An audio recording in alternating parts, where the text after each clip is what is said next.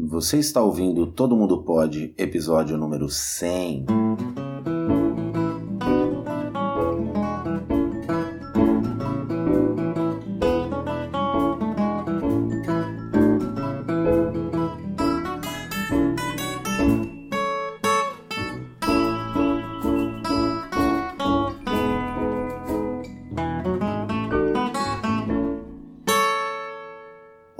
E seja bem-vindo ao Todo Mundo Pod 100. Eu sou Marcos Sales e hoje nós vamos falar sobre a biografia do apresentador Fausto Silva. Eu conto com você e espero que você considere se tornar membro premium do nosso site. Com apenas um pequeno pagamento mensal, você vai ter acesso a todas as transcrições dos episódios já lançados até o momento além dos próximos áudios, que serão lançados a cada 15 dias.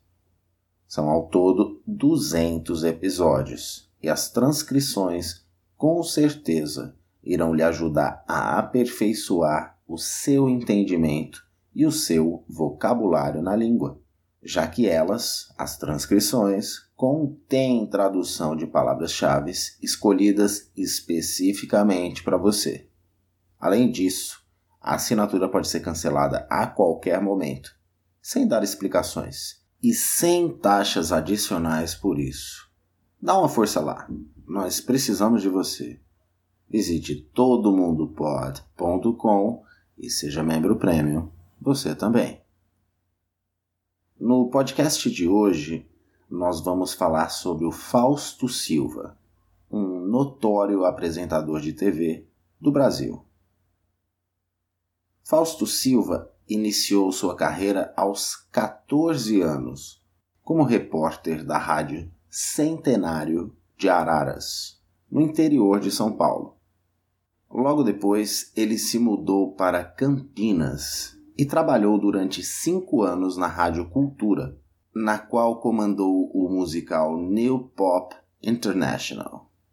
Em 1970, ele foi contratado pela Rádio Record na capital paulista, para apresentar o Jornal da Noite, do qual também era redator. Ele escrevia o jornal. Lá, na Rádio Record, também foi o local onde Fausto Silva começou no mundo do esporte, passando a trabalhar como repórter de campo. Repórter de campo é aquele cara, aquela pessoa que fica à beira do gramado fazendo entrevistas com os jogadores nos intervalos e noticiando o que acontece durante a partida. Além do rádio, Faustão também se dedicou ao jornalismo, tendo sido contratado pelo jornal O Estado de São Paulo como repórter esportivo.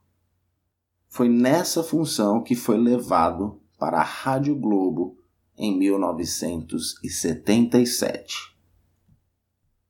Balancê. O Fausto participava do programa Balancê como repórter, sempre esbanjando bom humor. Esse bom humor é característico do apresentador até os dias atuais. Aquela era uma atração apresentada por Osmar Santos no rádio. Em 1983, com o maior envolvimento do Osmar em projetos de televisão, o Fausto acaba se tornando o primeiro apresentador do Balancê, acentuando o lado cômico com esse jeito escrachado, junto com uma dupla de humoristas.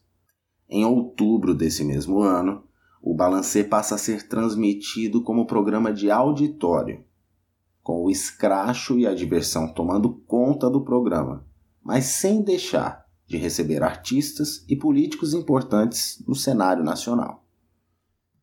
Perdidos na Noite. Em janeiro de 1984, Goulart de Andrade, um famoso apresentador e também jornalista brasileiro, visitou o programa Balancê. Impressionado com o que viu, Goulart propôs a Fausto e a toda a equipe que o programa de rádio fosse para a TV.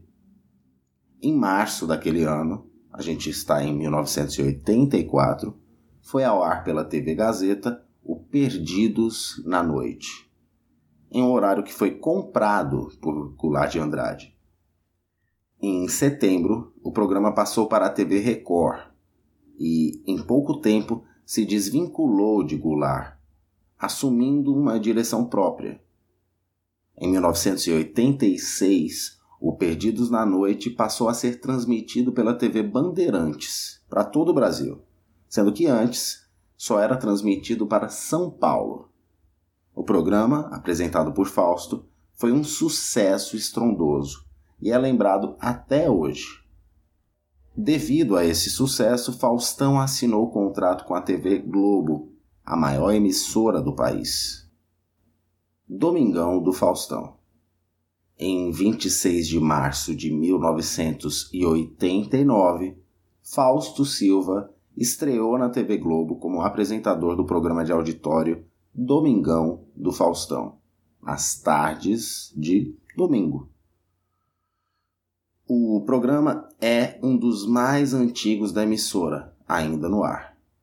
Em maio de 2008, chegou a sua milésima edição, sendo ele, o Domingão, uma das atrações de maior rendimento para o canal. Agora, em maio de 2021, Fausto Silva assinou um contrato de cinco anos com a Band, a antiga Bandeirantes, e o início está programado para janeiro de 2022. Há muita especulação de que ele vai voltar a apresentar o Perdidos na Noite, naquele canal.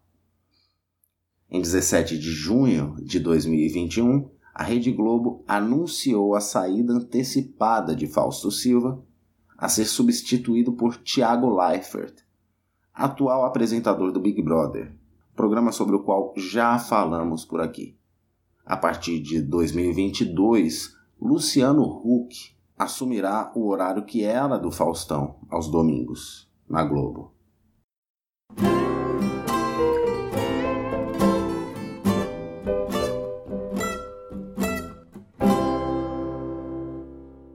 Bem, a decisão de falar sobre o Faustão aqui é para que você entenda um pouco mais da nossa cultura.